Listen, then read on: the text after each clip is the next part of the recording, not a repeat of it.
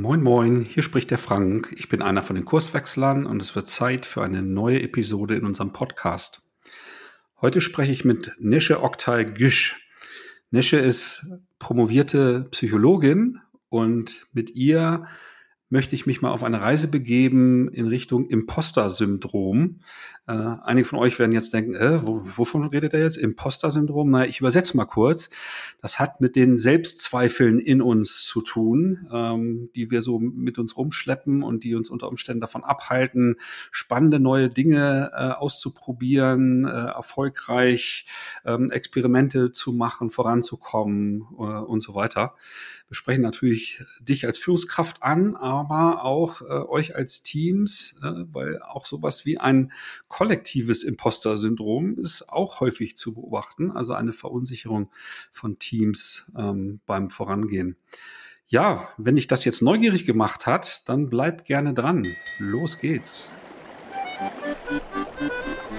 Du hörst den Kurswechsel Podcast.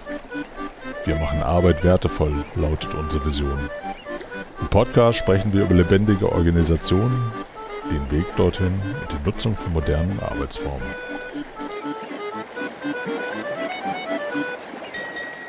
So, die Aufnahme läuft. Hallo Nesche, schön, dass du hier bist. Hi, vielen Dank, dass ich hier sein darf. Ja, ganz offiziell nochmal herzlich willkommen im Kurswechsel Podcast. Äh, und wir wollen ja heute über das Imposter-Syndrom äh, sprechen.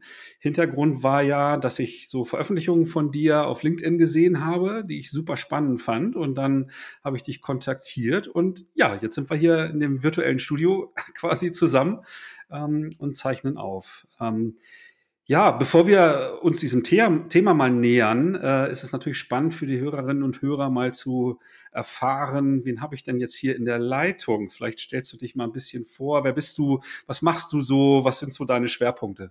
Ja, ich bin Nische. Ähm, ich bin Psychologin und arbeite als Coach und Consultant. Und ich helfe Menschen dabei, beruflich erfolgreich und mental gesund zu sein. Und Unternehmen helfe ich dabei, ihre Mitarbeitenden genau darin zu unterstützen.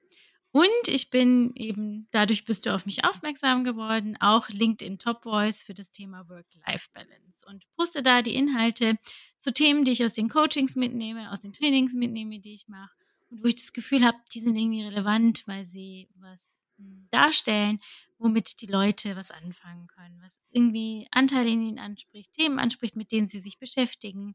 Und das führt dann zu so tollen Begegnungen, Begegnungen wie das heute. Das heißt, Schwerpunkte ähm, haben viel mit, mit Gesundheit, mit Resilienz und, und vergleichbaren Dingen zu tun. Ne? So habe ich das verstanden. Ja, genau, mit dem Umgang mit Belastungsfaktoren, damit eben sowohl leistungsfähig als auch gesund zu bleiben, weil häufig ähm, die Handhabe, die wir haben, ist, um leisten zu können, stecken wir lieber die gesundheitlichen Dinge etwas zurück oder gehen auf Zahnfleisch, ohne das wirklich zu merken, schauen eben nicht, dass wir unsere Ressourcen wieder aufladen, sondern versuchen durch viel Leistung eben Erfüllung zu finden, vergessen aber dabei gut auf uns zu achten. Und da eine Balance zu finden, ist eine Herausforderung, die viele Menschen haben und aber auch eine, die man eben durch Themen wie Resilienz, Stressmanagement, äh, Selbstwirksamkeit, Selbstachtsamkeit und auch Selbstwert ähm, ein bisschen steuern kann. Ja, ich glaube, Stichwort Selbstwert, da sind wir schon mitten im Geschehen, wenn wir uns mal diesem Begriff Imposter-Syndrom äh, nähern. Ne? Also äh, so wie ich deine Veröffentlichung äh, verstanden hatte, und das war für mich natürlich sehr schnell ersichtlich, äh, was so dahinter steckt, hat das halt viel mit, mit Zweifeln, mit Selbstzweifeln zu tun. Aber ich bin total neugierig von dir zu hören, was steckt dann da so wissenschaftlich dahinter? Ne? Also was, wie, wie ist so die Definition äh, und wie stelle ich mir das vor, wenn du von äh, Imposter-Syndrom mhm. sprichst? Ja, tatsächlich ist es so, dass es für mich auch erstaunlich war, dass ich das erste Mal auf das Thema Imposter-Syndrom über Social Media gestoßen bin. Und nicht in drei Jahre Bachelor, zwei Jahre Master, drei Jahre Promotion, die ich im Thema Psychologie habe. Da kam das irgendwie nie vor, sondern ich habe irgendwann Instagram-Posts gesehen, in denen es dauernd um Imposter-Syndrom ging. Da dachte ich, oh, wie kann das sein, dass ich das nicht weiß? Bin ich etwa eine Mogelpackung als Psychologin? Und habe mich eben darin ertappt, dass mir genau das passiert ist. Und dann habe ich mich natürlich ein bisschen mehr näher mit dem Thema auseinandergesetzt.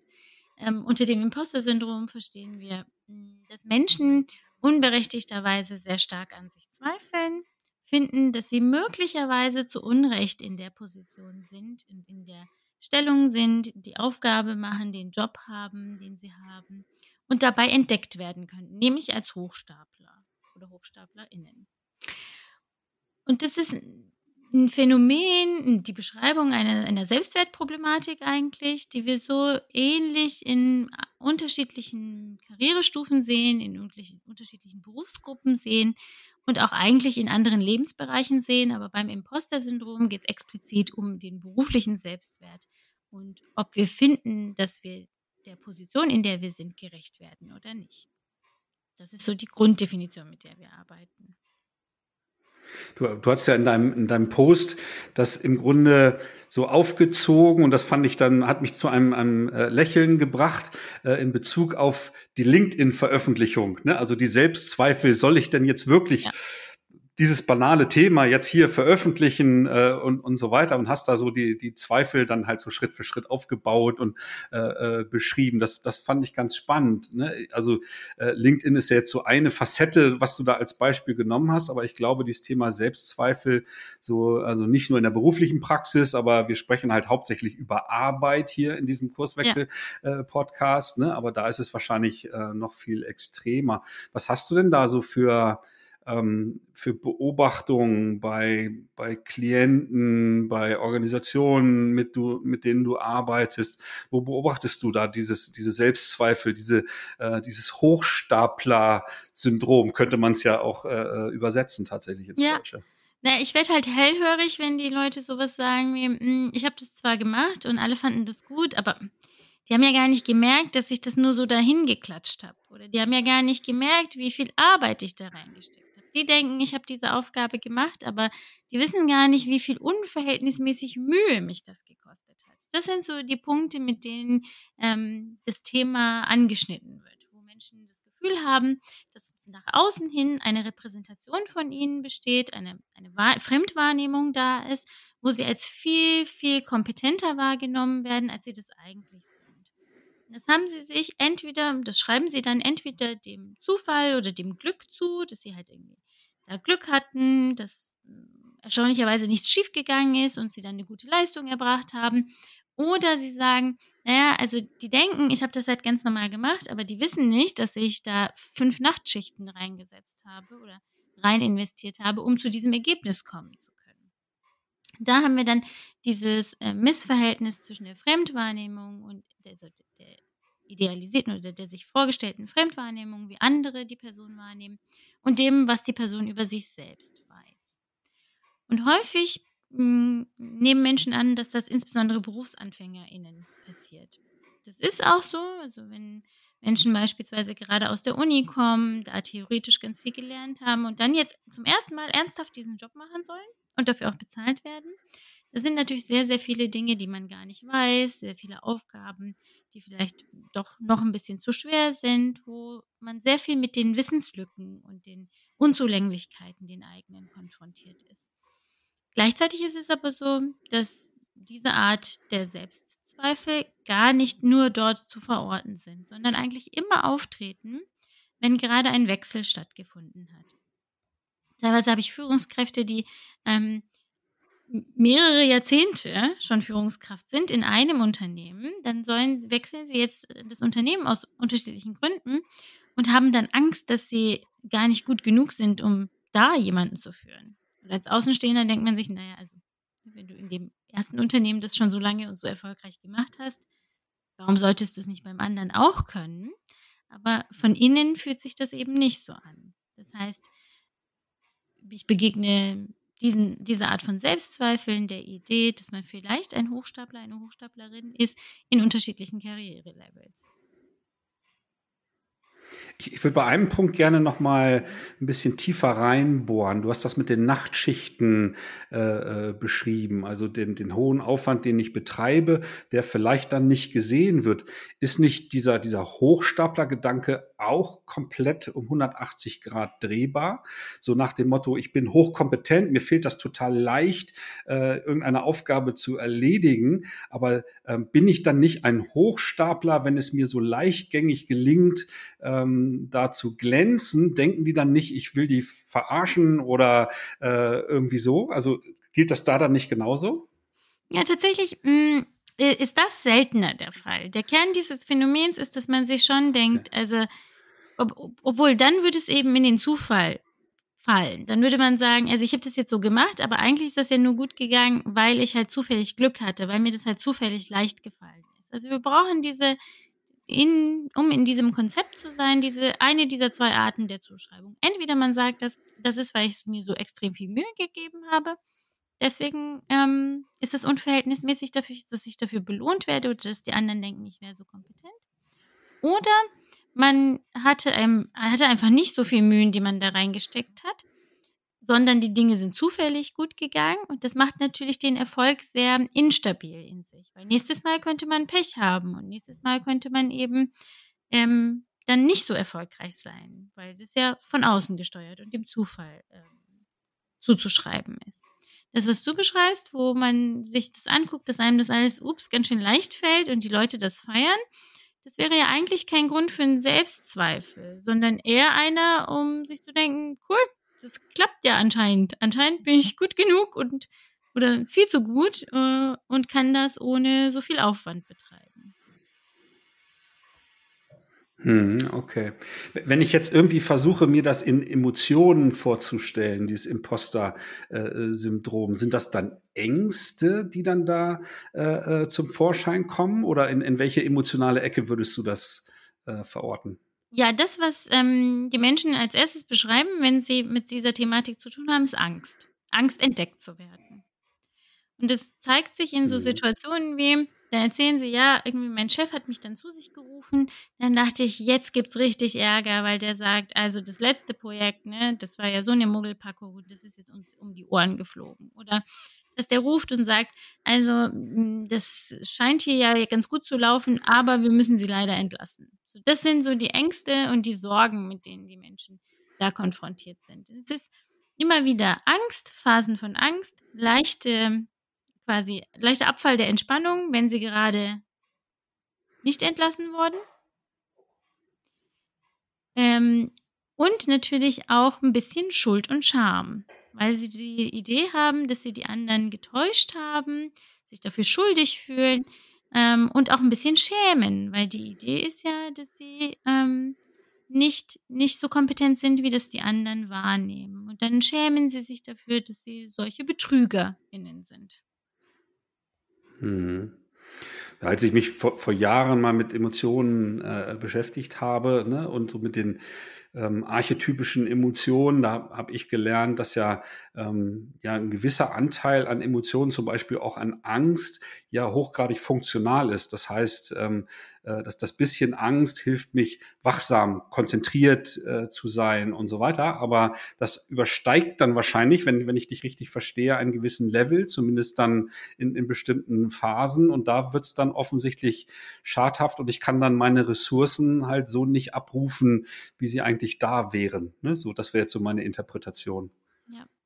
Ja, Angst ist vor allem dann immer gut, wenn es tatsächlich eine objektive Bedrohung gibt dann ist Angst gut. Also wenn da jetzt irgendwie ein Löwe mir gegenübersteht, dann sollte ich Angst haben, weil dann sollte ich Ressourcen bereitstellen, so schnell wie möglich zu rennen oder irgendwie die kognitiven Ressourcen, um zu entscheiden, jetzt sollte ich mich lieber totstellen oder verstecken oder ähm, ne, dass ich da oder kämpfen. Das ist natürlich auch eine Möglichkeit. Aber diese Ressourcen brauchen wir immer in den Situationen, wo Angst angemessen ist. Angst ist aber immer dann ein Problem und beispielsweise ja auch hat einen klinischen Wert, wenn sie unangemessen ist, wenn die Bedrohung gar nicht, entweder gar nicht da ist oder nur eine leichte Bedrohung ist, auf die ich mit viel zu viel Angst reagiere. Also ne, niemand hat mhm. eine, niemand hat eine Löwenphobie, weil es angemessen ist, vor Löwen Angst zu haben. Aber wir sprechen von der Spinnenphobie, wenn Menschen Angst haben vor Spinnen, weil da die Angst unverhältnismäßig ist zu der Bedrohung, die von den meisten Spinnen ausgeht. Und ähnlich verhält es sich hier auch. So ein gewisses Grad an ah, Leistungsdruck. Ich habe schon Angst, dass äh, wenn ich das jetzt zu sehr schleifen lasse, dann die Leistung nicht so stimmt. Das ist ganz gut. Das bringt uns in ein Anspannungsniveau, in dem wir gut leistungsfähig sind, in so ein mittleres Anspannungsniveau.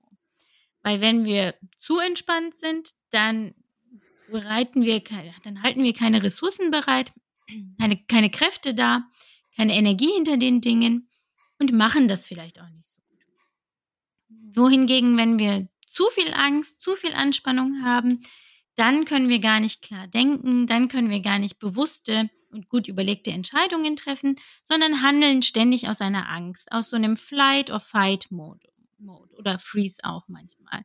Das heißt, entweder wir denken, oh Gott, ich muss so viel kämpfen, ich muss ständig in dieses Thema investieren, ich muss eben diese Nachtschichten machen, das wäre eher so ein Fight-Response. Oder wir sagen, ah nee, also jetzt muss ich irgendwie wieder dieses Projekt machen, mich damit auseinandersetzen. Ich habe, ich kann gar nicht. Das wird mir nur noch mal zeigen, wie viele Unzulänglichkeiten ich habe. Und dann gehen wir in den Flight-Modus, lassen es schleifen, hoffen auf Glück und dann, wenn es gelingt, sagen wir ja, ja, das war ja nur Glück, weil ich habe mich gar nicht so übermäßig vorbereitet. Was auch manchmal passiert, ist, dass Menschen dann in Freeze gehen, dass sie versuchen Projekte gar nicht erst anzunehmen, vor sich herzuschieben, Sachen hinauszuzögern, um eben nicht eine Leistung erbringen zu müssen. Das heißt, so die vor, vor, vordergründige Emotion ist schon die Angst, wenn wir mit Selbstzweifeln zu tun haben. Hm. Jetzt, jetzt hast du gesagt, dass du das häufig beobachtest in Veränderungsprozessen. Du hast das Beispiel mit der erfahrenen Führungskraft.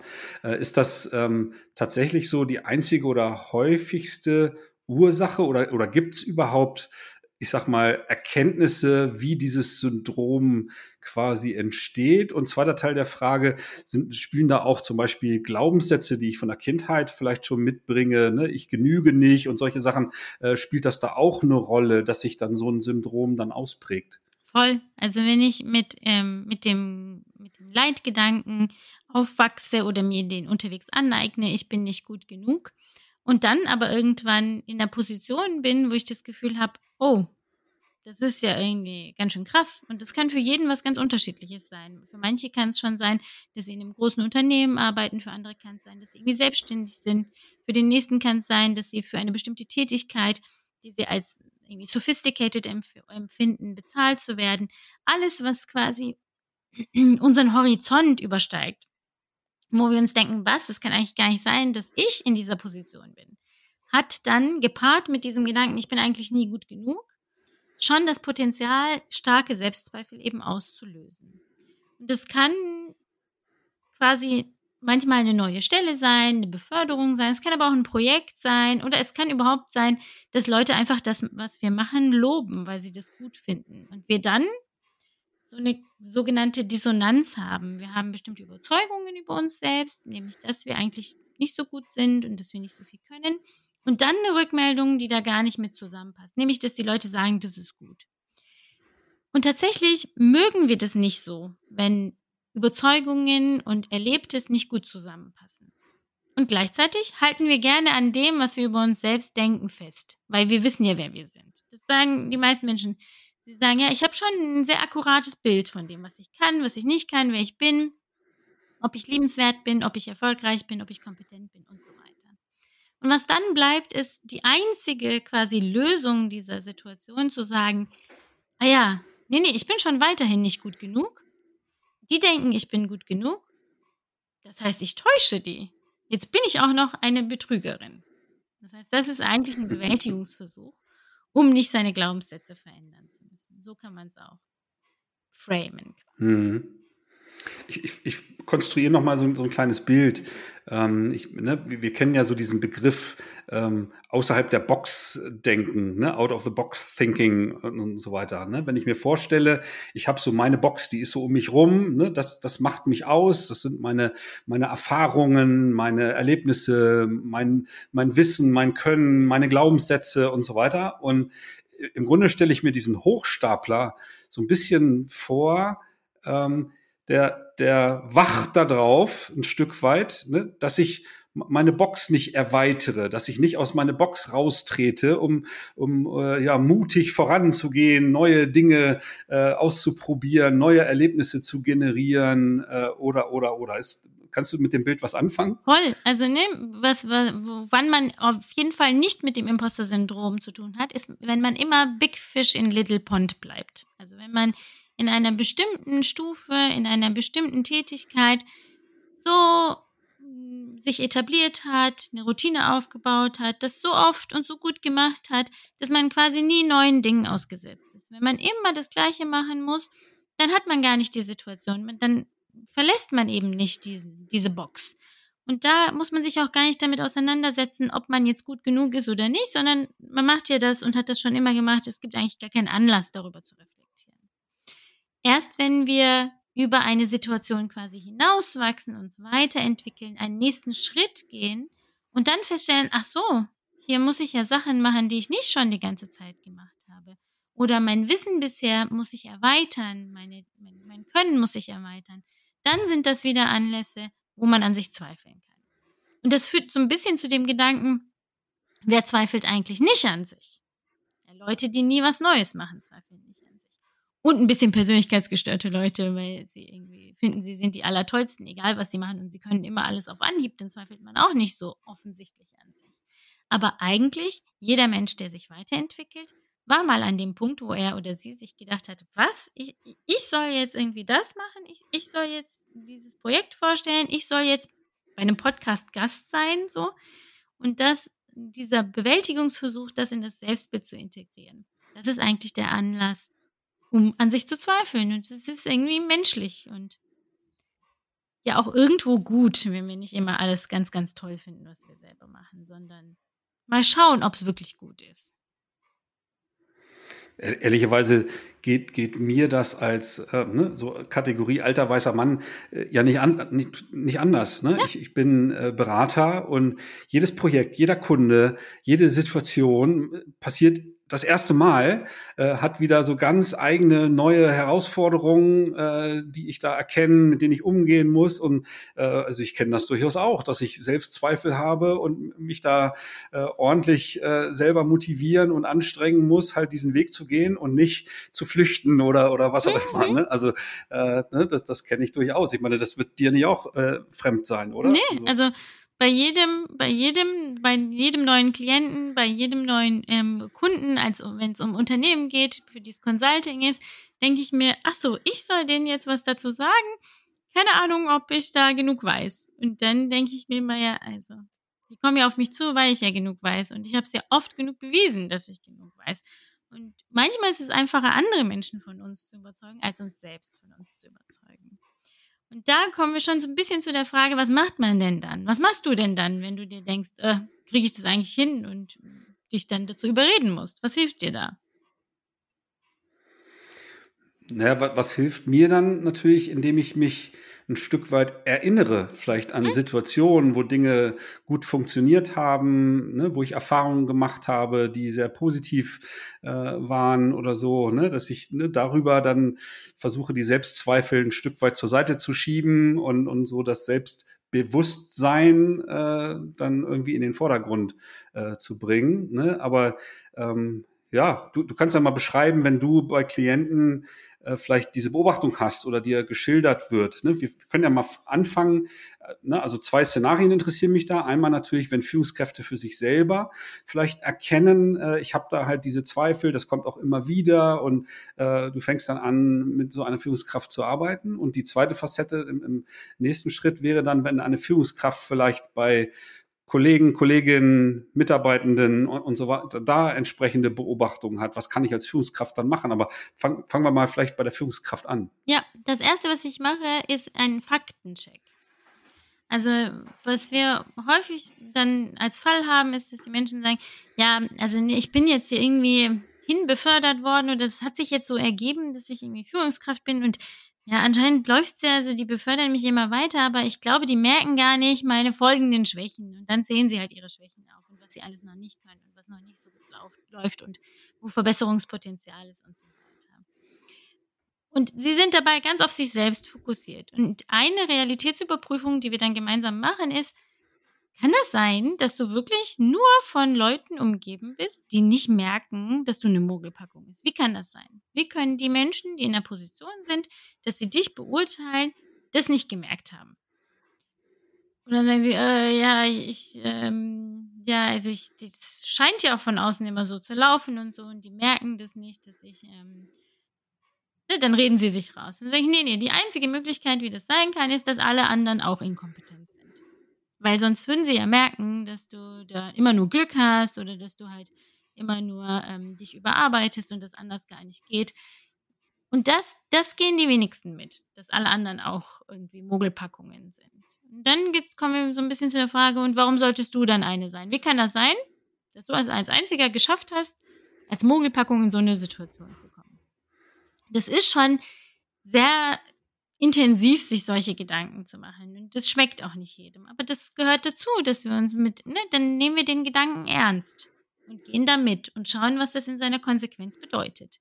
Nämlich, dass man halt alle betrogen hat. Aber wenn die alle so leichtgläubig sind, dann ist das vielleicht auch angemessen, weil die vielleicht gar nichts anderes suchen. Dann passt es ja wieder. Aber dann sagen alle, nee, nee, ja, okay. Und dann machen wir das, was du gerade beschrieben hast. Ne? Dass wir gucken, wie bin ich, ganz ehrlich, wie bin ich dahin gekommen? Und dann uns die Erfolge angucken.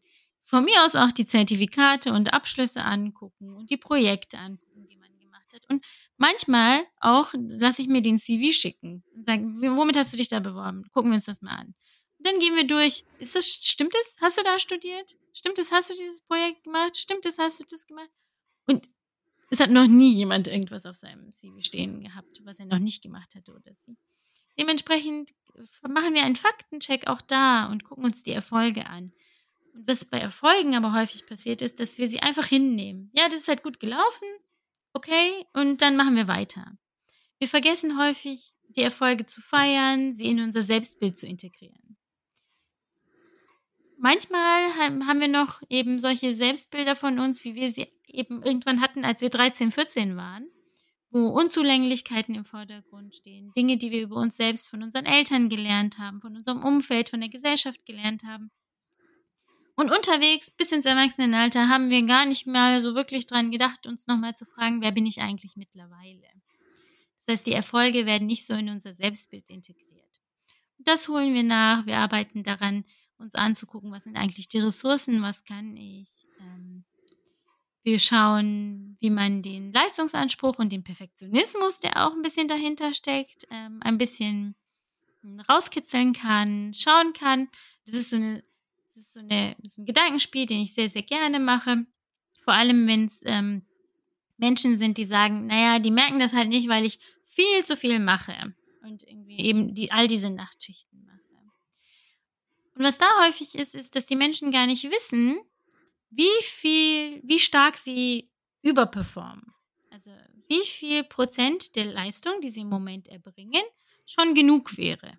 Weil sie immer gewohnt sind, perfekt oder viel zu viel zu leisten. Ne, wenn wir sagen, das, was ich jetzt mache, das ist 100 Prozent von dem, was ich mache. Aber vielleicht würden schon 50 Prozent reichen.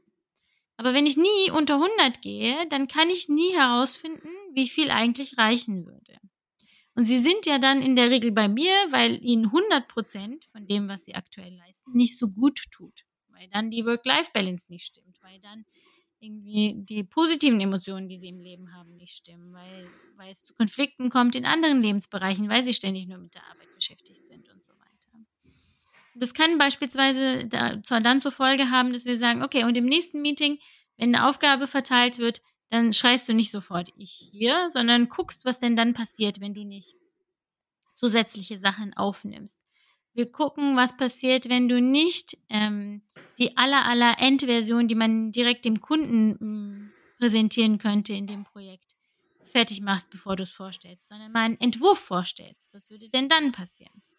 Und mit solchen Überprüfungen, solchen kleinen Experimenten, die wirklich auch in der Umsetzung dann stattfinden, korrigieren wir ein bisschen die Erfahrungen, die da stattgefunden haben.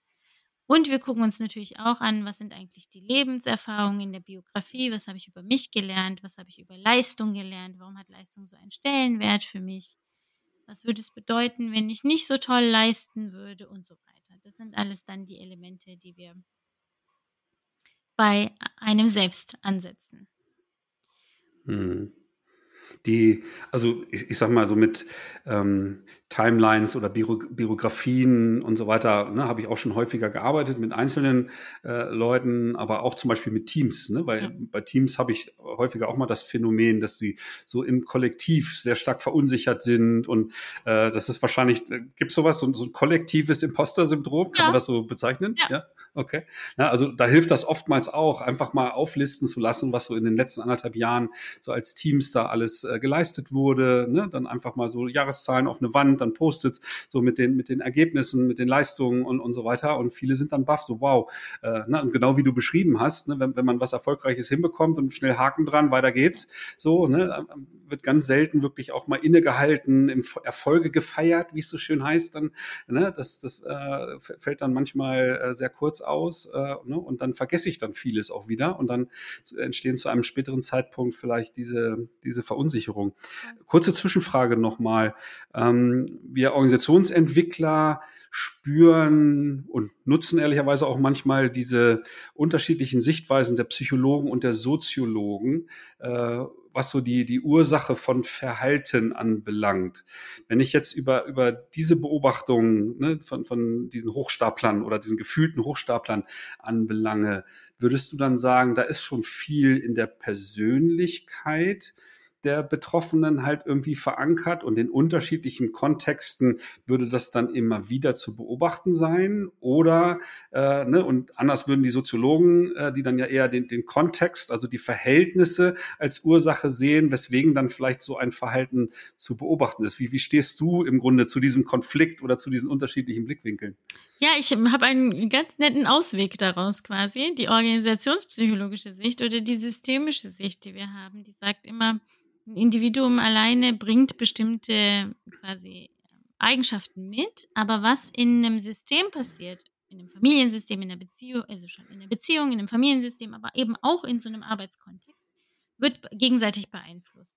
Ja, nicht jeder in jedem System, also sagen wir mal, wenn es jetzt ein Unternehmen ist, wenn, da, wenn die 100 Mitarbeitende haben, nicht jeder davon hat vielleicht aber gleichzeitig, wenn diese, wenn diese eine Person, die es da gibt, in einem anderen Setting wäre, dann hätte sie es vielleicht nicht. Das heißt, es ist ein gegenseitiges, also sich beeinflussen. Es sind Faktoren, die zusammenspielen und da zusammenkommen und das zur Folge haben. Und in diesem ganz konkreten Fall sind beispielsweise Führungskräfte, die so indifferentes Feedback geben, ein sehr großer Risikofaktor wenn die Führungskräfte, also ne, wenn wir jetzt den zweiten Teil deiner ähm, Frage von vorhin und so angucken, häufig ähm, berichten die Menschen dann ja und dann hat meine Führungskraft einfach gesagt, ja, ist okay und ähm, hat das so abgenickt, aber gar nicht Feedback gegeben. Solange das Ergebnis stimmt, sprechen wir nicht über die Dinge.